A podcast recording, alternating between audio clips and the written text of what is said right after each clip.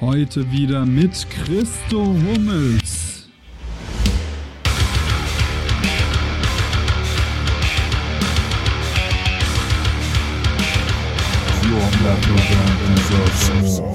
Und entweder kannst du jetzt sagen, ne, ich bin Schlagzeuger und kannst zu Hause sitzen und drauf warten, dass dir jemand eine Stunde vorbeibringt.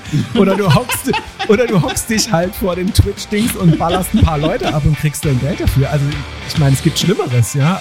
Herzlich willkommen bei The Band Show, der Szene-Podcast für deine Metal- oder Hardcore-Band. Ich bin dein Host Murphy und ich wünsche dir viel Spaß.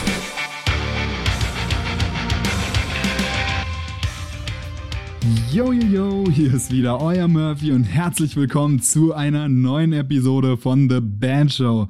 Ich wollte euch mal fragen, ob ihr mir eigentlich schon auf Instagram folgt, denn wenn ihr das nicht tut, dann verpasst ihr echt was, denn ich bin gerade dabei, immer mehr Content für Instagram zu produzieren und dabei geht's vor allem um so kurze Tipps, also so kurze, ja, kleine Facts, über Bandarbeit, über Bandwissen, die man sofort umsetzen kann. Also das sind einfach kleine Tipps, die aber einen großen Impact auf die eigene Band haben. Dazu mache ich noch alles mögliche andere wie Stories, ähm, zeige euch ein bisschen meine Arbeit und zeige euch natürlich auch, was ich mir so bei den großen Bands abschaue. Dementsprechend habe ich mich auch entschlossen, dort jetzt ein paar Reaction-Videos abzudrehen und es gibt einfach vieles mehr, alles rund um Bands, alles rund um Metal, alles rund um Hardcore.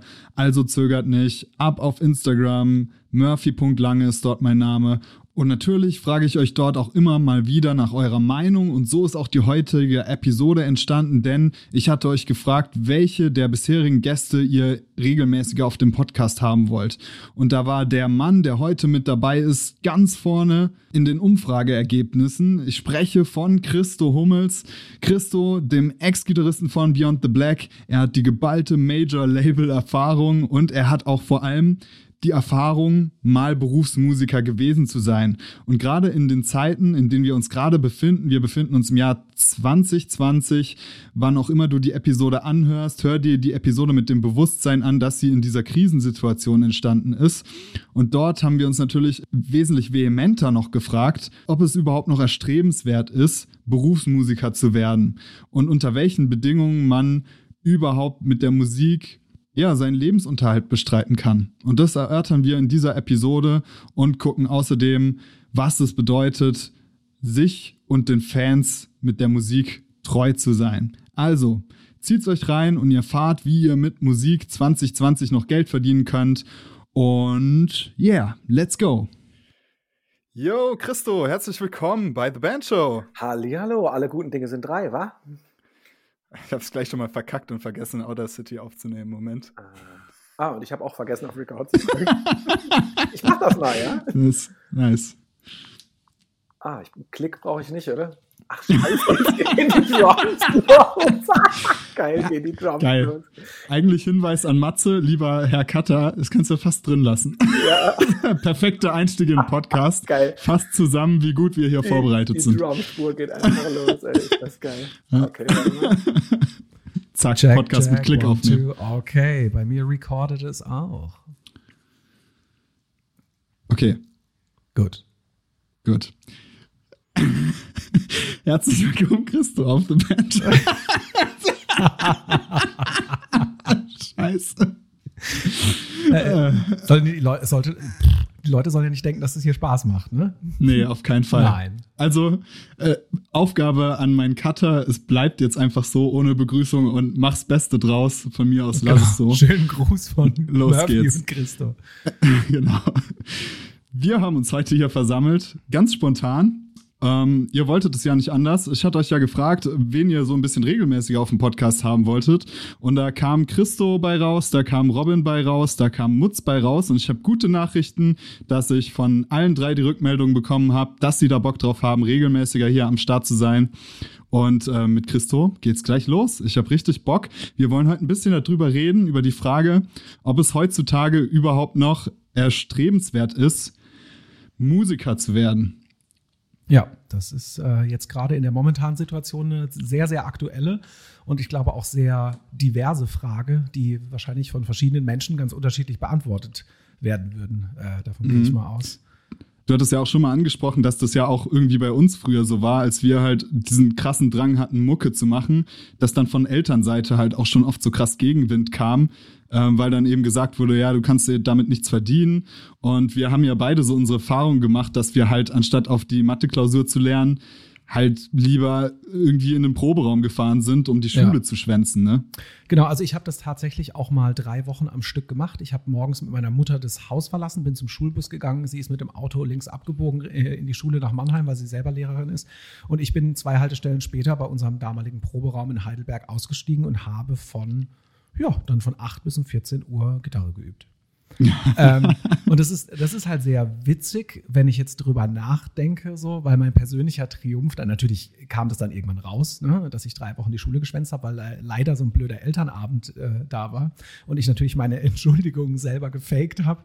Und dann kam das natürlich alles raus, gab natürlich riesen Stunk zu Hause. Ähm, ja, und das, und das Witzige ist, ich hatte dann so einen Erlösungsmoment nach diesen ganzen Jahren, wo ich immer am Diskutieren war mit meiner Mutter, als sie dann auf äh, unserer Beyond the Black Show in der SAP-Arena in Mannheim ganz stolz mit unserer schottischen Tante im Publikum stand und dann so nach oben geguckt hat, so, oh mein Gott, das ist mein Sohn. Und dann habe ich halt gedacht, ja, Mama, hab's dir ja gesagt, ich hatte halt keine Zeit für die Schule. Aber das, das war für mich, war das wirklich so eine, so eine Art Katharsis. Ne? Also das, ähm, natürlich äh, äh hätte ich auch äh, an anderen Zeitmomenten irgendwie die Zeit nutzen können, irgendwie Gitarre zu üben. Aber das hat für mich so, das war so der krasse Fokus. Ich habe nichts anderes im Kopf gehabt. Ich habe nur mhm. die ich, Videoclips von, von Bands, die ich geil fand. Und das, das, das war das aller, allergrößte. Äh, und, und das ist es eigentlich auch immer noch. Ne? Also ich meine, mittlerweile bin ich ja zu 100 Prozent berufstätig und bin Familienvater und so. Aber diese Begeisterung für Musik und auch wenn man was Neues erschafft, wenn man einen Song schreibt, wenn man ihn mit einer Band umsetzt, wenn man so sowas heranwachsen sieht, das ist halt immer noch so ein magisches Gefühl. Das klingt jetzt total pussymäßig, aber ist auch egal. Aber es ist wirklich so. Es, wirklich, äh, es verliert einfach nicht an Reiz. So, mhm. dieser und halt eben auch der ganze Lifestyle, der da natürlich mitkommt. Ne? Also es ist ja nicht nur die Musik an sich. Genau, das wäre jetzt tatsächlich meine Frage gewesen. Ähm, du hast deine Mutter angesprochen, die wahrscheinlich auch zu deinen Jugendzeiten da richtig mit zu kämpfen hatte und aber auch ähm, ja wahrscheinlich einfach Ängste hatte. Also das ist ja so, dass der Elternteil ähm, oder die Eltern sich dann halt da extrem auch Sorgen machen. Was würdest du sagen? Jetzt, du warst ja Berufsmusiker. Welche Sorgen waren vielleicht berechtigt und womit hat deine Mutter recht gehabt? Oder was, wo lag sie völlig falsch? Ähm, also ich glaube, die Ängste sind tatsächlich so auf so in der Ecke der Existenzängste, glaube ich, würde ich sagen. Also dass man sich einfach wahrscheinlich dann äh, für sein Kind einfach erhofft, dass es irgendwie eine solide Schulbildung hat und du kannst ja deine Musik machen, aber lern halt was Richtiges. So, also diese absoluten Klassiker. Wenn ich jetzt zurückblicke auf das Berufsmusiker sein, dann muss ich sagen, dass die größte Gefahr schon Alkohol und Drogen, glaube ich, sind. Und ich glaube, Krass. ich glaube tatsächlich, dass das wirklich die größte Gefahr ist, die ich da sehe. Ähm, und das hat auch für mich persönlich, also nur meine subjektive Meinung, hat das einfach zur Ursache, wenn du auf vier Wochen lang, wie wir auf Tour waren und du musst jeden Abend gehst du auf die Bühne, ob du einen schlechten Tag hattest, ob du gerade traurig bist, das ist vollkommen egal. Die Leute haben Geld bezahlt für deine Show und du gehst da hoch und machst eine Performance. Und diese Performance ist halt äh, das, da kannst du halt nichts mitbringen, was dich gerade belastet oder sonst was, sondern du musst abliefern. Wenn du mhm. erfolgreich sein willst, dann, dann zählt jede Show. Jede Show, die du spielst, äh, ist quasi ein Bewerbungsgespräch äh, für deine weitere Karriere. Ein, eine Stufe weiter. Und ich glaube, dass die Gefahr sehr groß ist, sich eben, wenn man eben schlechte Laune hat, wenn es einem schlecht geht, wenn man traurig ist, Liebeskummer etc. etc., ähm, dann zu zu Alkohol oder zu anderen Drogen zu greifen, um in die Zone zu kommen, wie es ja oft so heißt, ich glaube, das ist gefährlich. Und ich meine, also äh, ich würde ja auch lügen, wenn wir auf unseren Touren nicht ziemlich viel Alkohol getrunken haben. So, das, äh, das ist schon so. Also ich denke, denke jetzt in meinem Fall, beziehungsweise in unserem Fall war das nie zu, äh, äh, in dem Ausmaß, dass es wirklich bedenklich war. Aber die Tendenz, jeden Tag ganz selbstverständlich sich äh, Bier reinzuschütten, das war, das war gang und gäbe. Das hat man auch nicht hinterfragt. Das ist halt mhm. halt so. Und ich glaube, das hat auch damit was zu tun.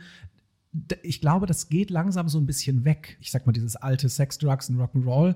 Das, wir kommen noch aus einer Generation, wir haben halt gedacht, das ist so, aber eigentlich ist es gar nicht mehr so. Ich habe, also es gibt ja viele Bands, die sich bewusst dagegen entscheiden, die das auch wirklich, äh, sage ich mal, in Social Media dann auch wirklich vertreten, dass es wichtig ist, ähm, äh, nicht nur auf seine physische, sondern auch auf seine psychische Gesundheit, auch im Sinne von Drogenkonsum und Alkohol zu achten. Nur weil man Musiker ist, ist das nicht selbstverständlich, dass man sich jeden Tag besaufen muss. Allerdings hatte ich das Gefühl, oder ich rede jetzt mal am besten nur von mir, dass ich so das Gefühl hatte, ah ja, ich bin jetzt auf Tour, äh, muss ich auch jeden Tag saufen, bis morgens um fünf mhm. im Nightliner. Das war für mich ganz klar. Und so, äh, so habe ich das halt auch ja, sehr, sehr oft getrieben, muss ich ganz ehrlich sagen. ja, stimmt. Ähm, Trivium ja zum Beispiel, die ja auch sehr viel Sport machen auf Tour und ähm, so Geschichten ähm, ist auf jeden Fall ja auch schwierig damit umzugehen und auch für die Crew teilweise, weil ich meine, es wird ja nicht anders vorgelebt. Das, die, der Ort, an dem du ja bist und an dem du ja jeden Abend spielst, der ist ja dazu da, um dass da eine Party ist oder dass da irgendein Happening ist. Genau, du bist in einer konstanten Party und äh, es ist auch deine Aufgabe, für diese Partystimmung ja zu sorgen. Ne? Und jeder, der, genau, ja. der mich schon mal auf der Bühne gesehen hat, der weiß, dass ich diese Aufgabe sehr ernst nehme, ähm, für eine ordentliche Party zu sorgen. Ähm, genau, ja. Und das ist halt eben genau das Ding. Aber auch ich habe Tage, wo es mir nicht gut geht. Ich habe Phasen in meinem Leben, wo ich, äh, wo es mir, äh, wo ich traurig bin, wo mich Dinge belasten. Und wenn du halt Berufsmusiker bist, dann äh, musst du das hinten anstellen. Und ich sag mal, klar, wenn ich jetzt, äh, jetzt wo ich im Kindergarten arbeite, äh, wenn ich in den Kindergarten gehe und habe einen schlechten Tag, dann kann ich das selbst den kleinen Kindern, kann ich sagen, du, mir geht's heute nicht so gut.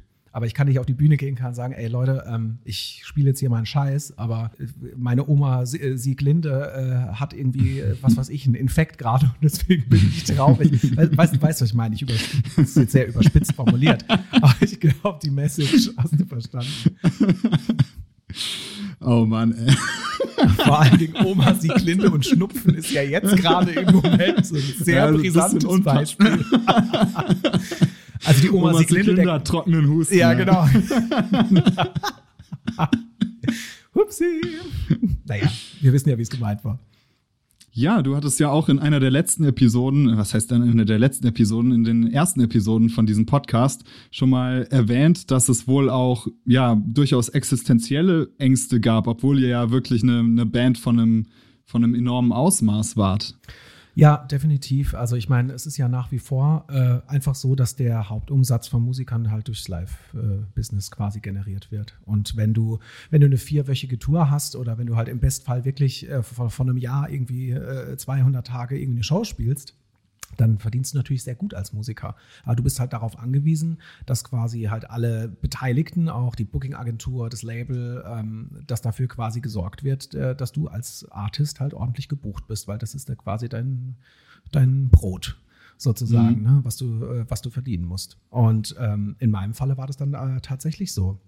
Ähm, dass ich halt wirklich öfters, wenn, wenn dann längere Zeit keine Tour mehr war, ich halt schon gedacht habe, so, oh, jetzt wird es aber langsam knapp mit dem Geld. Ne? Äh, also das sind natürlich existenzielle Dinge, die, die auf jeden Fall anstehen. Ne? Und ich glaube, da gilt, gilt es jetzt halt auch in der Zukunft, jetzt auch, wenn jetzt zum Beispiel diese Krise jetzt halt einfach die, das Live-Business dann massiv getroffen hat, ähm, würde ich trotzdem wirklich vorschlagen, dass Bands und auch die einzelnen Musiker sich andere Netzwerke noch suchen, wo sie ihre Aktivität als Musiker, ich sag mal, krisensicher halt auch quasi äh, machen können. Also, dass du Unterricht gibst, Gitarrenunterricht, Gesangsunterricht, Schlagzeugunterricht, das ist ja einfach so, so eine Geschichte, die man sich immer als Standbein offen halten sollte. Ne? Oder in, mhm. äh, in meinem Fall interessiere ich mich halt auch für Sachen wie, wie ähm, Performance Coaching äh, und, und, und, andere Dinge, die für Bands ja auch einfach unheimlich wichtig sind. Ne? Und äh, also ich hätte mir so, ich hätte mir so, so Leute gewünscht, die mich da gecoacht hätten, als ich in dem Alter war und als ich ein aufstrebender junger Musiker war.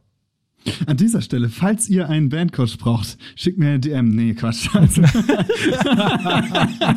genau, das war jetzt gerade bezahlte das, Werbung. Die Chance konnte ich nicht, äh, die konnte ich nicht vorbeiziehen lassen. Ja, genau. Aber ich, so an dieser Stelle hätte mich halt. Genau. An dieser Stelle hat mich aber natürlich interessiert, ob sich der Fall, den du also sozusagen erlebt hast bei Beyond the Black, so dieses, ja, man ist irgendwie abhängig vom Live-Geschäft und ähm, man ist im Prinzip der Musiker verdient, wenn alle anderen Geschäftspartner wie PR-Agentur, Label, Booking-Agentur, Tontechniker, Mischer und was weiß ich, wenn die alle ausbezahlt wurden, dann bleibt für den Mucker im Prinzip so der Restbetrag übrig. Also so ist es ja oft gefühlt im ja. Musikbusiness. Und die Frage, die ich mir stelle, ähm, ob das heutzutage noch zeitgemäß ist und inwiefern da die Musikszene sich vielleicht auch wandelt. Also ob, ob es nicht Möglichkeiten gibt als Musiker, du hast jetzt Gitarrenunterricht und sowas angesprochen, aber ob es nicht noch andere Möglichkeiten gibt, irgendwie eine Umverteilung vorzunehmen. Also jetzt gibt es ja zum Beispiel diesen ähm, While She Sleeps Release, weiß nicht, ob du es mitbekommen das hast. Ich, wollte ich direkt jetzt ansprechen darauf, genau, ja. Also das genau, mit diesem Sleep Society, so eine Art Abo-System für Bands. Wie schätzt du sowas ein? Oder gibt es vielleicht noch andere Möglichkeiten, dass man vielleicht heutzutage als Musiker doch ganz profitabel leben kann?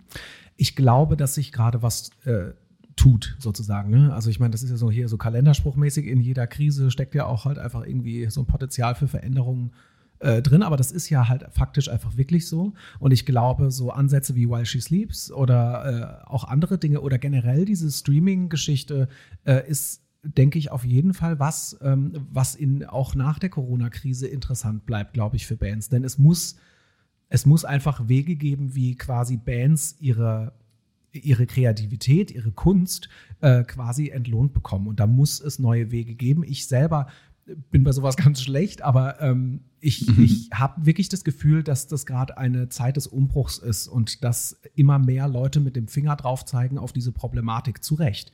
Die sagen, hey, es gibt da draußen unfassbare Menschenmengen, die quasi nicht nur im Musik oder halt eben generell auch im Veranstaltungsbereich tätig sind. Und ähm, ich glaube, jetzt ist erstmal bewusst geworden, wie viele Leute das denn auch wirklich sind und die dann eben in einer Zeit, wo äh, gewisse Dinge halt nicht möglich sind, äh, einfach links liegen gelassen werden. Und ich glaube, das, ich glaube, da wird jetzt sich viel tun, glaube ich. Und mhm. auch eventuell in diesem Streaming-Bereich. Ne? Weil im Moment ist es ja halt einfach so, dass halt äh, auf jeden Fall auch beim Streaming die Bands ja nicht diejenigen sind, die da irgendwie profitabel äh, unterwegs sind, sondern äh, da kommt ja halt einfach sehr wenig auch beim Künstler nach wie vor an. Ich denke halt auch, weil wenn du heute Musiker werden willst, dann kannst du nicht mehr mit dieser Naivität reingehen und sagen, ja, das Live-Geschäft wird das schon regeln oder du wirst genau. halt irgendwie vom Label bezahlt oder irgendwie was anderes, sondern du musst wirklich kreativ werden und du musst verstehen, dass deine Währung eben Reichweite ist. Also genau. da muss man irgendwie checken, ich habe eine gewisse Reichweite und wie kann ich die jetzt profitabel machen? Also man muss wirklich selbst, glaube ich, aktiv werden, genau. weil dieses ja. klassische bezahlt werden als Musiker,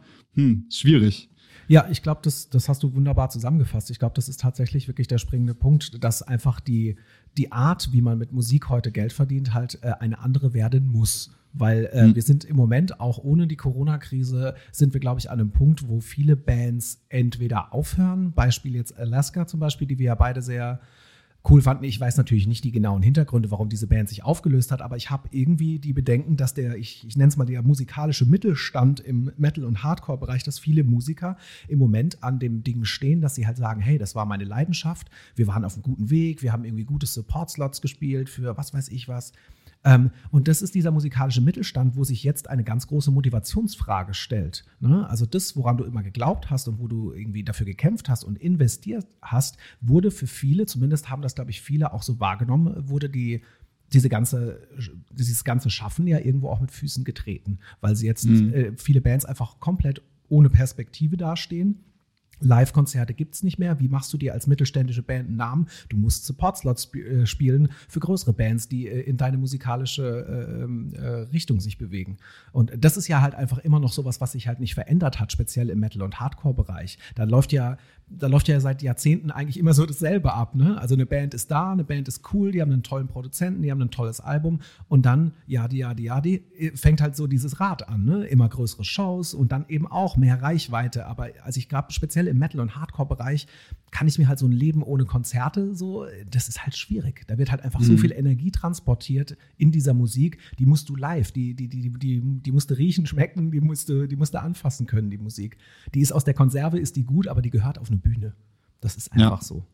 Ähm, ja. Und ich glaube, ich habe da wirklich Bedenken, dass viele Bands einfach die Motivation verlieren, weil der Weg einfach im Moment aussichtslos ist und so kurzlebig wie unsere Zeit ist. Und du hast vollkommen recht, man muss Content liefern, man ständig. Du musst so präsent sein, auch, auch mit Live-Konzerten. Muss generell als Band musst du so krass präsent sein, damit du nicht in diesem ganzen Meer von super guten Bands, die es überall gibt, untergehst. Du musst ständig präsent sein und du musst äh, guten Content liefern. Ähm, und jetzt äh, noch mehr denn je sozusagen, ne? weil also ich meine, Instagram und, und, und alle Social Media sind ja komplett voll mit Bands, die ja wirklich auch, glaube ich, alle gemerkt haben, jetzt ist die Zeit, wir müssen äh, äh unsere Fans trotzdem erreichen. Mhm. Ja, weil seine Fans will man ja nicht verlieren und deswegen musst du da dranbleiben. Ja, auf jeden Fall. Ich habe mir in dem Zusammenhang auch oft die Frage gestellt, warum so viel gemeckert wird, zum Beispiel über Daniel E.K. und den Spotify-CEO, ähm, beziehungsweise Daniel E.K. ist ja der Spotify-CEO, warum so viel über ihn gemeckert wird, warum aber so wenig getan wird. Also zum Beispiel von Seiten von REM oder so wurde dann ja ziemlich hart geschossen und dann frage ich mich, hey, REM ist doch eine Band, die hat doch Millionen, wenn nicht sogar Milliarden von Streams. Warum sagt so eine Band nicht einmal, okay, ähm, wir haben jetzt die Eier und verpissen uns hier halt. Ja. Ähm, wir finden das nicht gerecht und wir machen jetzt zum Beispiel so eine Art Portal, REM Music. Ja, genau. Und da ja. muss man sich da anmelden und dort kann man dann REM äh, hören. Meinst du, so ein Band, äh, so, eine, so ein Kampf könnte eine Band gewinnen? Oder welche Größe müsste eine Band haben, um diesen Kampf gewinnen zu können? Oder würden die Leute in unserer schnelllebigen Welt einfach sagen, okay, ähm, dann zieh ich es mir halt nicht mehr rein, wenn es nicht mehr so, so easy erreichbar ja, ist auf glaub, Spotify? Da, da sprichst du einen sehr guten Punkt an. Ich glaube nämlich, äh, mit dem Finger auf irgendwas zu zeigen und zu sagen, das ist scheiße, das ist schlecht,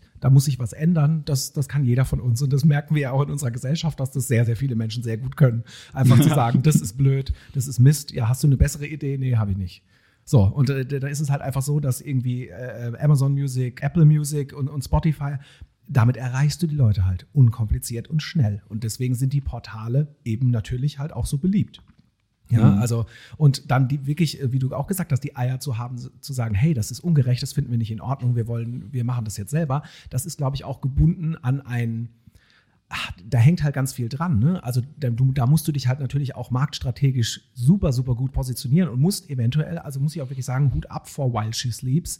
Also das ist ja so, sowohl auch videografisch und so dramaturgisch, wie sie das Ganze verkaufen, ja. eingebettet in einen unfassbar geilen neuen Song. Also das mhm. ist halt schon, also ich finde, While She Sleeps sind äh, ein wirklich sehr, sehr herausragendes Beispiel dafür, nicht nur zu meckern, sondern aktiv zu werden. Zu sagen, okay, ja. wir haben hier ein Problem äh, wir lieben aber Musik und wir werden für euch immer geile Musik raushauen, aber jetzt seid ihr an der Reihe, jetzt müsst ihr auch mal was für uns tun. Und dieses Gemeinschaftsgefühl, was sie damit kreiert haben, ich glaube, das, das, das ist sehr, sehr viel wert. Auch für die mhm. Zukunft mhm. der Band. Und ich glaube, das ist auch so.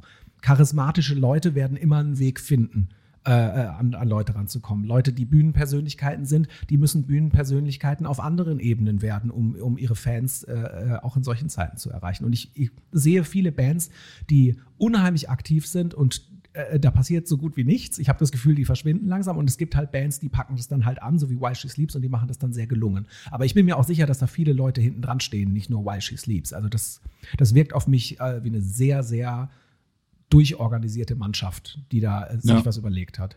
Ja, ich bin gespannt. Ich werde es auf jeden Fall verfolgen und gucken, ähm, wie das funktioniert. Das ist sau spannend. Aber es gibt ja auch andere neue Entwicklungen. Also, dass zum Beispiel Musiker jetzt fast als Influencer auftreten. Also sieht man zum Beispiel bei, ich glaube, Eskimo Cowboy und Kiss and Dynamite sind beide ähm, Bitburger-Influencer. Ja, in genau, dem Sinn, stimmt, ja. Ne? ja. Ähm, was, was hältst du davon? Ähm, ist das ein legitimer Weg für Mucker? Ich, de ich denke tatsächlich schon. Ja, also ich, äh, man sieht ja äh, lauter krasse Sachen im Moment, dass die Ärzte auf einmal bei der Tagesschau äh, irgendwie äh, die Tage Tagesthemenmelodie spielen und so. Ja. Aber also da sage ich als allererstes, also ganz phänomenale Promotion-Action äh, für Genial, ihr neues ja. Album. Also ich glaube, mehr Leute kannst du in Deutschland nicht erreichen, wenn du ein neues ja. Album rausbringst. Aber auch unabhängig davon tolle Aktionen. Auf einfach. jeden also, Fall. Also wann gab es sowas jemals? Genau, und das, und das ist aber auch, glaube ich, dass es zu sowas kommt, dass eine Punkband wie die Ärzte äh, bei der Tagesschau sind. Ich glaube, das ist auch einfach ein Zeichen dafür, dass immer mehr Menschen in Deutschland eben doch oder auf der ganzen Welt doch begreifen, wie schwer es Musiker und alle, die dazu gehören, im Moment haben. Und deswegen finde ich das mhm. ganz wichtig. Und äh, diese Bitburger Geschichte, ich, ich finde das, find das gut. Also ich glaube, Eskimo Callboy haben dann ja sogar so Gartenkonzerte angeboten, glaube ja. ich. Ne? Ich glaube, es war Warsteiner, glaube ich, bei, bei Eskimo Callboy oh, und bei Kiss and Dynamite äh, Bitburger. Ja. So, aber, aber 100% aber, sicher bin ich. Dann würde ich aber lieber Warsteiner nehmen. Nein, ich finde das gut. Ich glaube, die haben ja auch so, äh, also wirklich auch mit Hygienekonzept, haben sie dann quasi äh, Gewinnern sozusagen dieser Aktion, haben sie dann quasi ein Gartenkonzert gespielt. Ne? Und, aber das ist halt auch, also ich meine, ich habe die Jungs von Eskimo Cowboy ja auch persönlich kennengelernt und es sind halt einfach Granaten. Das ist halt einfach mhm. so. Ja, die sind Entertainer, die sind Comedians, die sind äh, und sind geile Mucker, haben geile Ideen. Ja. Und ich meine, die äh, die eine Single, äh, wie hieß sie nochmal mit dem geilen Clip, wo sie da mit den Vukuhilas? Hyper, hyper. Ja, genau. Und das ist ja eingeschlagen wie eine Bombe. Zu Recht, weil es einfach, weil es, äh, weil es modern ist, weil es witzig ist und weil sie irgendwie so eine Band sind, die immer noch einen oben draufsetzen. Mhm. Und ich glaube, so eine Aktion dann irgendwie so eine Partnerschaft mit Warsteiner zu machen und dann so eine Konzertaktion zu machen, äh, das ist großartig. Ich finde das gut. Das ist auf jeden Fall, ich gebe dir recht, das ist großartig und für so eine Band wie Eskimo Cowboy oder so eine Band wie Kiss and Dynamite Das passt nicht zu funktioniert jeder das Band. super. Und das ist eben der Punkt. Genau, Äh, ja. ich, ist das nicht unfair? Also ich, äh, weißt du, so mit Werbung, das ist ja auch irgendwie so Metal, hm, und ist dann dieser Protest vielleicht auch weg, ähm, der ja irgendwie in Hardcore und Metal eingeschrieben ist. Ja, ich weiß, ich, ich glaube, die Metal-Szene äh, ist, das ist ja ein generelles Problem, dass die Metal-Szene eigentlich ja auch ein bisschen offener werden sollte. Also ist, äh, Mhm. einerseits äh, ist, ist da sehr viel im Wandel, ja. Also ich meine, Metal wird ja auch immer, ah, ich habe das Gefühl, wird auch immer mehr akzeptiert und findet auch den Weg so in die, in den Mainstream so immer mehr. Das sieht man ja auch an Chartplatzierungen teilweise von Heaven Shall Burn, die dann auf einmal irgendwie auf Platz 1 landen oder so. Das war doch, ne? Mit dem letzten Album Ja, sind die, glaube ich, auf Platz genau. Genau, und das, und das ist doch gut. Das ist doch was Gutes. Ich meine, das ist doch unser Baby, uns, unsere Welt, unsere Subkultur, die anerkannt wird, ja. Und das ist das, ich finde, das sollte jeden Metal-Fan sollte das stolz machen, weil es sind ja die Metal-Fans, die die CDs kaufen. Das heißt, es gibt so viele Leute, die Bock haben auf Metal-Musik in Deutschland, dass sie es geschafft haben, so viele CDs zu kaufen, dass Heaven Shall Burn auf Platz 1 landet. Das ist doch großartig. Ich finde es Ja. mega. Und äh, das sind halt so diese, ich sag mal, das sind so diese Altlasten, die noch so ein bisschen hier von äh, unseren lieben Kundenträgern kommen und so. Nichts gegen hier die Oldschool-Metaler, um Gottes Willen. Ich will ja äh, nicht polarisieren. Aber ich glaube, du weißt, was ich meine. Ich glaube, das ist halt oft so, ach, da hält man manchmal noch so an so, an so alten Idealen fest. So, aber ich finde, als Musiker, das habe ich ja auch, glaube ich, in, der, in einer der letzten Folgen mal gesagt, als Musiker möchtest du erfolgreich sein. Und erfolgreich sein heißt ja, äh, also zumindest kenne ich das von vielen meiner Freunde, die auch Musiker sind, dass sie sagen, ich möchte so die größten Konzerte äh, spielen, die ich halt irgendwie spielen kann. Und ich möchte natürlich so viele Platten verkaufen, wie ich kann. Weil das heißt ja automatisch, dass deine Kunst an mehr Leute gerät. Und das wünscht man sich ja. Man ist ja stolz drauf. Und äh, wenn da jetzt quasi, äh, ähm, ich sag mal, kommerzieller Erfolg damit kommt, dann, dann ist das doch gut. Das ist doch gut. Das ist doch auch Motivation für den Musiker. Wenn, wenn der Musiker nicht jeden Monat gucken muss, dass er sich irgendwie äh, äh, noch eine Packung Brot kaufen kann, äh, ich finde, da fehlt ja dann irgendwann auch die Energie, um kreativ zu sein. Wenn du so viele negative Gedanken hast, weil du dich ständig mit deiner Existenz auseinandersetzen musst, dann kannst du auch nicht in Frieden Songs schreiben. Weißt du, was ich meine? Ja. Also ich glaube, Genau. gewisse Dinge müssen in, in jedem Leben geregelt sein, ob du jetzt Musiker bist oder äh, ob du bei der Müllabfuhr arbeitest. Ja, also du, du musst irgendwie ein gesichertes Umfeld haben, um deiner Tätigkeit nachzugehen und kreativ zu sein als Künstler. Also ich würde sagen, da braucht es halt auch, ich sage ich mal, eine finanzielle Beruhigung, dass du das Gefühl hast, so, jetzt kann ich mich auch fallen lassen, jetzt kann ich kreativ sein und äh, kann Künstler sein.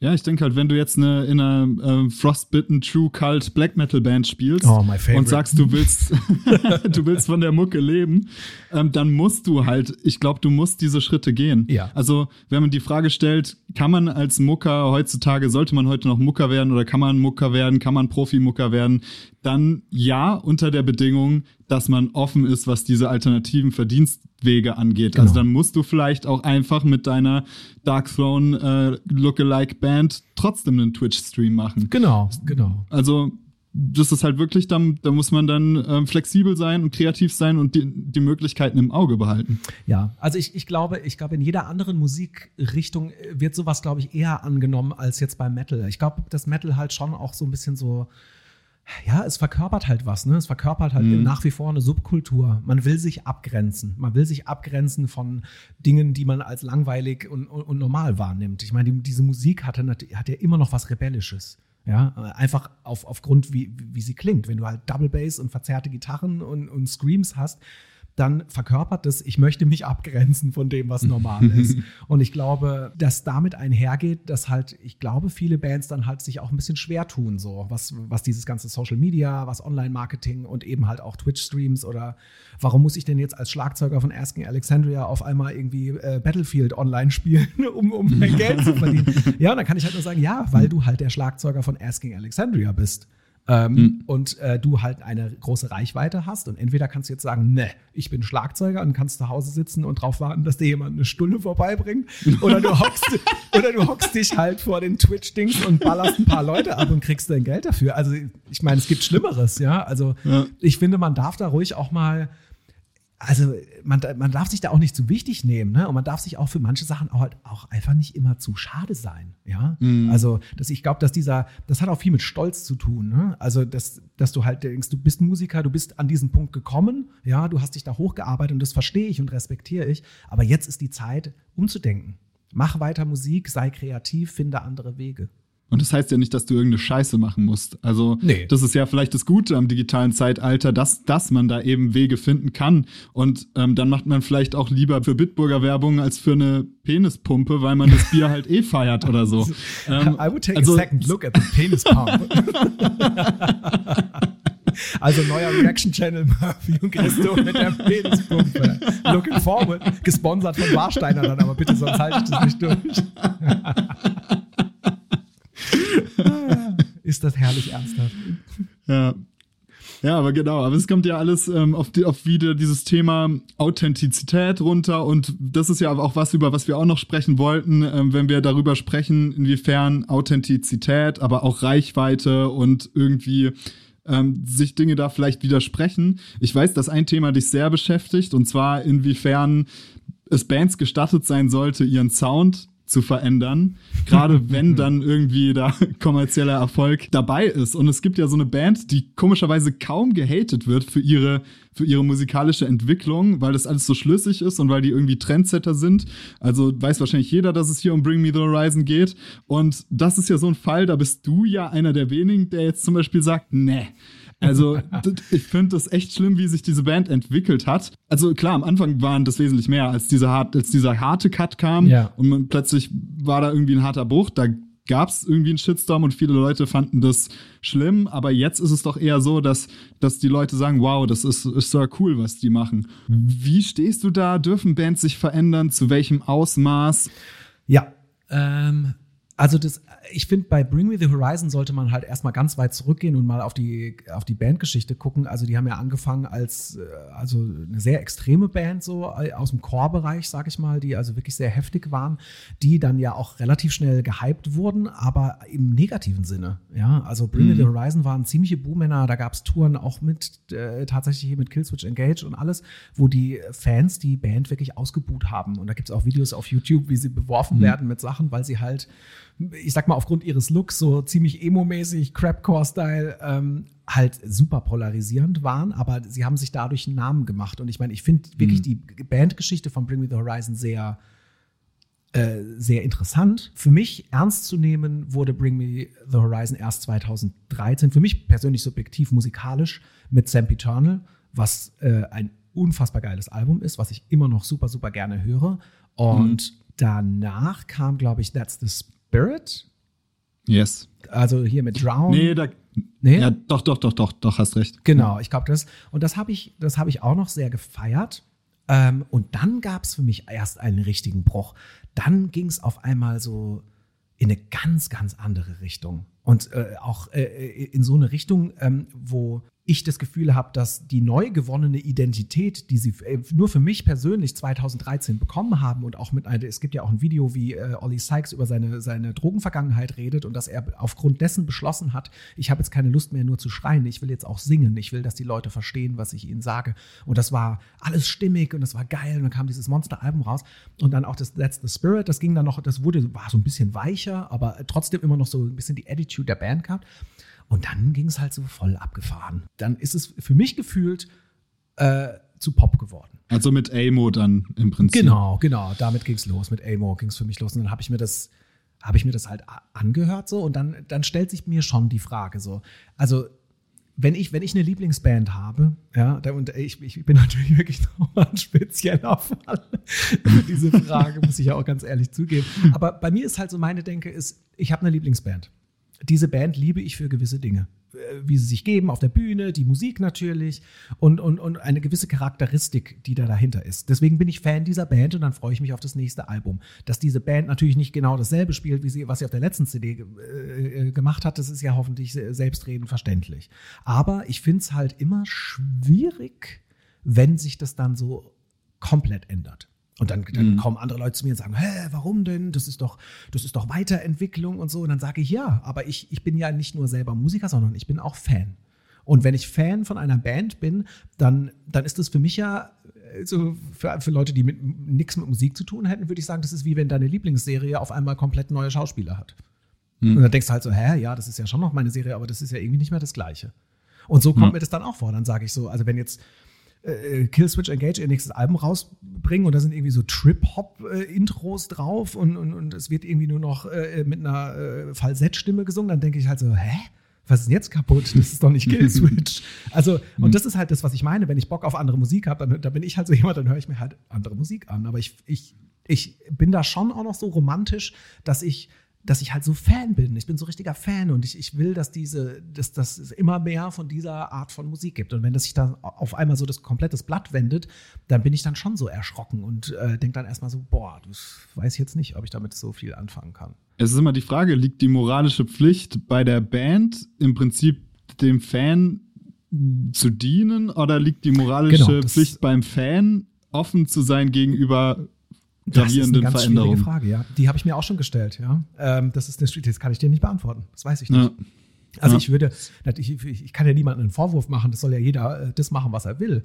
Ähm, und was ich auf jeden Fall halt auch einen wichtigen Punkt finde, ist, wenn du wirklich eigentlich keinen Bock mehr hast auf die Art von Musik, die du machen willst, haust aber ein Album nach dem anderen raus, nach, äh, ich sag mal, Schema F, weil du genau weißt, dass, ach, das wollen die doch eh hören. Und äh, dann ist das eigentlich wesentlich mehr Sellout, als wenn du wirklich die Eier in der Hose hast, um was Neues zu probieren. Das ist natürlich Ja. die Kehrseite der Medaille und das ist mir natürlich durchaus auch bewusst.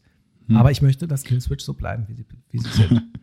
Das finde ich zum Beispiel spannend bei Bring Me the Horizon, weil man kann ja jetzt nicht sagen, dass das, was sie mit Amo gemacht haben, jetzt nur kommerziell ist. Also klar ist es Nee. irgendwie Pop, aber es ist ja super experimentell und es ist teilweise super awkward und komisch und reibt auf und provoziert auch und ist ja absichtlich in die Spitze getrieben. Und da frage ich mich halt, ist, kann man dieser Band dann vorwerfen, dass sie sagt, okay, sie sind jetzt Sellouts, weil im Prinzip haben sie ja sau viel riskiert. Und das ist ja was, was dann irgendwie Musik-Marketing-Experten da immer, warum die Band da so in den Himmel gelobt wird, weil sie ja immer dieses, diesen wahnsinnigen Risikoschritt gehen, gefühlt vor Ja. allen Bands irgendwas auszuprobieren, zu gucken, ob was funktioniert, was bisher noch gar nicht äh, ausgelotet wurde. Ja, ja, das stimmt, was du sagst, auf jeden Fall. Ähm, ja, ich, ich sehe das durchaus auch so. Ne? Also ich, ich, find, ich finde halt, dass experimentierfreudig zu sein, ist die eine Sache. Und ich meine, also man muss natürlich auf jeden Fall neidlos anerkennen, dass sie es halt wirklich drauf haben, ihr Produkt auch zu verkaufen und das Ganze Mhm. natürlich, also wirklich auch konzeptmäßig mit Video ähm, und alles, also das ist natürlich auch sehr durchdacht und ähm, es funktioniert ja auch, ne? Also ich meine, Bring Me the Horizon sind ja super, super erfolgreich mit dem, Ja. äh, was sie tun. Ich meine, vorhin habe ich ja noch gelacht, weißt du, über die, über so die Kundenträger, die äh, nehmen das alles ein bisschen ernst. Und, aber da siehst du halt auch, ich meine, ich komme ja auch sozusagen noch aus einer anderen Generation. Und Das, Mir ist das dann halt alles zu abgefreakt. So, ich als Mhm. Metal-Fan denke dann halt so, ja, das, das ist halt das ist jetzt halt nichts mehr für mich. So, okay, das ist zwar interessant und das ist mutig, was, was die Band macht, aber ich, wenn du, wenn du dir jetzt den neuen Song von Bring Me the Horizon anhörst und du hörst dir danach Shadow Moses an, das ist ja nicht Mhm. dieselbe Band. Weißt du, Ja. was ich meine? Das ist, das ist nicht mehr dieselbe Band. Und da ich erkenne auch nicht mehr das, was mich, was die Band für mich attraktiv gemacht hat. Und das ist ja spätestens Mhm. der Punkt, wo ich dann als Zuhörer ganz authentisch sagen kann, also ich erkenne da kein Bring Me the Horizon mehr, das gefällt mir nicht mehr. Ähm, Ja. Und das ist, glaube ich, der springende Punkt, wenn eine Band sich so weit entfernt hat. Und gut, bei, bei denen war das ja ein ziemlich guter Übergang, sage ich mal, ne? weil sie haben so viele neue Fans dazu gewonnen durch ihren Stilwechsel, dass äh, sie es auch verkraften konnten, dass einige von den alten Fans natürlich auch äh, sich da abgewandt haben. Mhm. Aber das ist natürlich, das, ja, genau. Da, da muss ich natürlich sagen, das hat natürlich Eier, auf jeden Fall. Weil du gehst Mhm. ein, riesi äh, ein riesiges Risiko ein. Das ist äh, definitiv so. Weil du äh, riskierst halt viele deiner Fans zu verlieren. Und ohne Fans äh, gibt es keine Bands. Wie stehst du denn zu so Bands wie zum Beispiel Amon Amarth oder Parkway Drive, die im Prinzip ja über Jahre hinweg größtenteils dasselbe machen, aber interessant ist ja bei den beiden Bands, deswegen nehme ich die jetzt als Beispiel, dass die halt, also ich habe das Gefühl, dass die immer mehr entschlackt wurden. Also das sind beides Bands, die haben jetzt keine krassen Stilbrüche oder so, sondern die haben immer mehr herausgearbeitet, was ähm, ja im Kern ihre Stärke ist. Also Parkway Drive waren ja schon immer so ein bisschen ja, irgendwie die Green Day der Metalcore-Szene. Also es war halt immer sehr eingängig im Guter Vergleich. ja, also für Punk-Verhältnisse war einfach Green Day zum Beispiel immer sehr eingängig und dasselbe ist halt für mich Parkway Drive im Metalcore-Bereich. Es war immer die große Stärke der Band, dass sie halt so super reinlaufen, dass sie so zugänglich sind. Genau, Und diese Stärke haben sie immer mehr rausgearbeitet, genau wie Amon Amarth, die keine krassen Stilbrüche hatten bis heute, aber immer mehr so dieses, diese Mitgröll-Refrains und diesen Ethos, diesen Ethos, sagt man das, ja, Ethos, ähm, Ja. den immer stärker nach vorne gearbeitet haben. Und da sieht man ja ein System gerade. Also ich finde, das wird sehr häufig gemacht, auch zum Beispiel bei Sabaton oder so, dass man guckt, okay, was ist hier diese krasse Kernstärke der Band und das wird immer mehr, also die kommerzielle Kernstärke und das wird immer mehr herausgearbeitet. Siehst du das ähnlich? Ja, schon. Also ich meine, gerade bei Parkway Drive ist auch eine, eine Band, die ich halt äh, auch äh, wirklich über Jahre hinweg immer, irgendwie immer verfolgt habe und die Entwicklung äh, äh, gesehen habe, aber da finde ich das sehr stimmig. Das ist nämlich genau das, was, äh, was du eben meinst. Also ich, bei Parkway Drive, da gab es ja auch diese wirklich bis heute immer noch phänomenale Doku, ähm, Homes for the Heartless heißt sie, glaube ich, über diese große Welttournee. Und wo sie halt einfach auch durch ihre Erfahrungen äh, so in Argentinien, wo die Leute wirklich so Fußballchormäßig so die, die, die Riffs äh, mitgesungen hat und so. Und ich glaube, da hat es dann halt auch Klick gemacht, irgendwie bei Parker. So, ah, okay. Das ist so das, äh, was die Leute an uns feiern. Und dann kam mir also diese Songs wie Wild Eyes, dieses wow, wow, wow, das ist so typisch Yes. Parkway Drive. Äh, war das Wild Eyes oder ist es ein anderer Song? Ja, Wild Eyes war Ja, genau. Ähm, und ich glaube, dass, dass die Jungs einfach äh, gemerkt haben, dass sie ähm, ein Talent für diesen Bombast haben. Ja, also für diese bombastischen Momente, wo ein, wo sie es schaffen, abertausende Leute zu mitsingen zu rennen. Und das haben sie ja jetzt. Ich meine, also die haben ja einfach mal fucking Wacken geheadlined. Ja. Äh, und haben ja, ja, die haben ja komplett abgeräumt. Aber so richtig. Ähm, und sie haben diesen Bombast-Moment, den sie äh, es geschafft haben zu perfektionieren in der Transportation an das, äh, ans Publikum, haben sie dann auch in die Live-Show übersetzt. Aber es gab jetzt auch diese Doku, die mal ganz kurz auf YouTube, glaube ich, frei war. Die haben wir uns ja beide, glaube ich, angeschaut. Ne? Wie hieß sie nochmal? Genau, die konnte man live angucken. Genau, ähm, da Viva ging es the um ihre erste Headline. Genau, wie war die Underdogs. Genau, genau. Was ich auch eine mega geile Doku fand und wo halt auch ganz klar war, und da gab es ja auch Gespräche innerhalb der Band, wo es halt hieß, also wir nehmen jetzt halt richtig viel Asche in die Hand. Wir probieren jetzt aus uns so eine richtig große Band zu machen. Und das haben Ja. sie mit Bravour gemacht. Und wer, Ja. ich finde, wer, wer Wacken Mainstage geheadlined hat, der kann sich eigentlich auf jeden Fall mal zurücklehnen und sagen, ja, ne, jetzt kommt ihr. Wie war das damals mit Beyond the Black ähm, hinsichtlich Stil, Musik und Kommerzialität? Beyond the Black ist ja, glaube ich, nach wie vor einfach eine Band, die sehr divers besprochen wird, glaube ich. Ähm, Es gibt da ja viele Vorwürfe des Ausverkaufs, Retortenband oder irgendwie sonst was. Also ich meine, äh, zu Zeiten, wo ich auch dabei war, gab es jede Menge Vorwürfe an uns als Band, die wir dann in Interviews versuchen mussten, ähm, ja, nicht von uns zu weisen oder zumindest uns zu positionieren. Ähm, ich glaube, ich glaube, wenn eine Band so schnell Erfolg hat wie Beyond the Black, dann äh, ist da natürlich sofort äh, der Verdacht des Ausverkaufs oder äh, das. Ne? Aber ich meine, also welche Band hat denn von Anfang an einfach mal Universal äh, hinten dran? Ne? Also das darf man ja, Ja. Auch nicht vergessen. Das sind ja, das sind ja normalerweise Wege, äh, wo man halt zehn Jahre hingeht. Ja, also wenn es überhaupt klappt. Und ähm, wenn man von vornherein mit den Top of the Tops quasi zusammenarbeitet, dann ist ja ganz klar, dass das steil geht. Also ich meine, äh, die, die Musik ist, äh, ist catchy, ähm, die, eingängige Songs und dann hast du so eine Maschinerie hinten dran, dann ist ja klar, dass es durch die Decke geht. Also wenn, wenn du diese Kanäle alle hast, um dein gutes Produkt zu präsentieren, dann kannst du ja nur gewinnen. Und insofern ist dann halt die Frage, ob man da irgendwie einen Vorwurf draus macht. Ich glaube, da spielt halt wahrscheinlich, also bei, bei vielen anderen Musikern spielt da halt da wahrscheinlich auch Neid mit. Ne? Also, dass man sagt, äh, sag mal, äh, die haben ja erst eine Platte, was spielen die jetzt auf Wacken? So ungefähr. Das ist halt, das ist halt immer, das haben wir ja auch schon öfters besprochen und hast du auch mit ganz vielen anderen äh, tollen Leuten bei dir im Podcast besprochen, dass es halt wirklich um diese äh, Vernetzung geht. Es geht um die Vernetzung, es geht um Kontakte. Kontakte sind das Allerwichtigste in, in der Musik. Du kannst die geilste Platte der Welt aufnehmen und die tollsten Songs und die tollsten Lyrics und bist auch noch mega heiß und sexy, aber wenn du nicht die richtigen Leute kennst, die dir helfen, dich an, an die anderen Leute weiterzubringen, dann ist, dann ist das halt alles, äh, schwierig. Ja, du merkst schon, ich schlag den Bogen wieder zu Beyond the Black, weil mich natürlich interessiert, also alle, die jetzt auf diese Episode geklickt haben und im Titel irgendwas gesehen haben, ah, mit Musik heutzutage Geld verdienen und und Kommerzialität und Kommerzialisierung in der Musik und wie schaffe ich es da finanziell erfolgreich zu sein, ähm, die werden sich natürlich fragen, ja, was was macht man als Profimusiker vielleicht auch? Also für die, die für die das jetzt so noch so weit weg ist und in aller Ferne, ähm, was macht für dich auch vielleicht gerne aus deiner eigenen Erfahrung, wie du das für dich interpretiert hast, einfach professionell zu sein, einfach abzuliefern, was ist dieser Unterschied, dass wirklich, dass du auch, dass du es auch wert bist, bezahlt zu werden. Was leistest du da konkret in deinem Berufsalltag? Also das geht, würde ich sagen, auch aus meiner eigenen Erfahrung geht es halt äh, in der Zeit, wo ich das gemacht, ging es vor allem äh, darüber, wie du dich live präsentierst wie du mhm. dich live präsentierst und wie du dich im Kontakt mit Fans präsentierst, wie du dich im Kontakt mit Medien präsentierst. Du musst immer am Start sein. Und du musst, du musst besonders sein. Dann bist du entweder besonders lustig oder du bist besonders schnell oder irgendwie sonst was, aber du brauchst, du brauchst halt eine Persönlichkeit. Wenn du in dem Business, wenn du, wenn du Profimusiker sein willst, dann musst du halt eine Marke sein. Du musst halt mhm. wirklich eine Marke sein. Es gibt da draußen 50 Milliarden Musiker. Die, die, können alle besser Gitarre spielen als du. Die können besser screamen als du und irgendwie sonst was. Aber trotzdem stand ich halt dann da oben. Und dann kann ich mich jetzt auch fragen, kann ich sagen, warum stand ich jetzt da oben? Dann kann ich sagen, Punkt eins, weil der Nils mich angerufen hat. Aber Punkt zwei hat der Nils mich ja deswegen angerufen, weil äh, um mich rum halt eine gewisse Reputation war äh, dass mhm. es halt hieß, wenn der Christo auf die Bühne geht, dann ist dem halt egal, ob fünf oder 500 Leute, mein, mein Lieblingsreview über mich.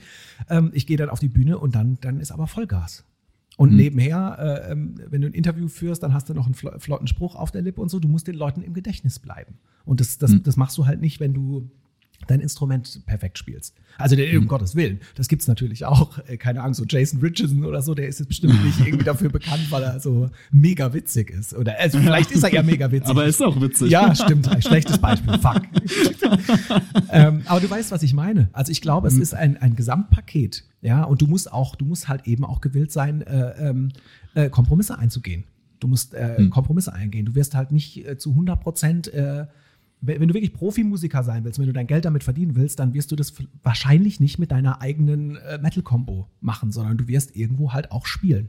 Du wirst mhm. bei anderen Bands spielen, du wirst, wirst irgendwie aushelfen bei anderen größeren Bands und, und dass du dir selbst auch als Musiker einen Namen machst. Das mhm. ist eben halt auch sehr, sehr viel wert. Ja. ja. Und ähm, ich würde schon behaupten, dass ich das, glaube ich, gut gemacht habe. So. Ja, ähm, auf jeden Fall kann ich so aus erster Hand bestätigen. Ich habe das ja alles miterlebt. Mega spannend. Deswegen interessiert mich auch, wie sah so dein, nehmen wir doch einfach mal irgendwie Headliner-Tour Beyond the Black, ähm, Tourstop Hamburg, Headline-Show. Kannst du einfach mal detailliert durch deinen Tag gehen? Ja, mein Tag hat immer angefangen äh, als allererster im Nightliner. Ähm, man hat es die sogenannte äh, Christo-Clock genannt, weil ich immer runtergegangen bin, äh, die Kaffeemaschine nur gerochen habe und dann dem Busfahrer gesagt hat, er soll doch bitte mal rechts ranfahren. Und dann sagt er, ah, ist schon wieder soweit. Start ist every day, every day. Ich war tatsächlich fast immer, außer dem Ingo, unserem Backliner, waren wir immer eigentlich so die Ersten, die morgens wach waren. Dann Kaffee trinken und dann meistens erstmal auf Facebook gehen. Äh, ich habe ja damals auch die Social Media Präsenz für Beyond the Black gemacht, also habe quasi Facebook-Posts gemacht, habe mir Bilder durchgeguckt, die mir äh, andere Leute aus der Crew irgendwie zugeschickt haben per Mail, habe geguckt, was für ein Post ich mache. Das war so der Vormittag und dann ist man Deswegen waren da immer so viele Ausrufezeichen in den Facebook-Posts. Quatsch. und alles groß geschrieben. Alles groß geschrieben. Die Leute müssen hingucken, deswegen Ausrufezeichen. It's not, it's not that difficult. Sucht einfach Ausrufezeichen. äh, nee, und dann ist man halt irgendwann bei der Location angekommen. Bei der Location, ganz klar, hieß es natürlich erstmal äh, Load-In. Dann gab es meistens was zu essen, dann gab es meistens Soundcheck und zwischen Soundcheck und der Show, die dann meistens erst so um 22 Uhr war, weil wir ja zwei Vorbands hatten, da konntest du dich dann entscheiden, äh, bin ich komplett am Arsch der Welt, irgendwo im Industriegebiet, oder bin ich eigentlich relativ nah an der Stadt? Und dann gab es immer eigentlich so ein Lager von uns, die gesagt haben, ja komm, dann fahren wir jetzt mit der Straßenbahn oder so mal in die Stadt. Dann mhm. ist man da ein bisschen gebummelt, das war sozusagen die Freizeit. Und dann bist du halt, also ich persönlich immer so zwei Stunden vorher wollte ich schon so ein bisschen in die Zone kommen und habe mich dann schon mental irgendwie darauf vorbereitet, äh, jetzt gleich eine Show zu spielen. Also ich mhm. bin ja nicht jemand, der sich irgendwie, keine Ahnung, Ansagen ausdenkt oder so, Ähm, das mache ich ja halt einfach spontan.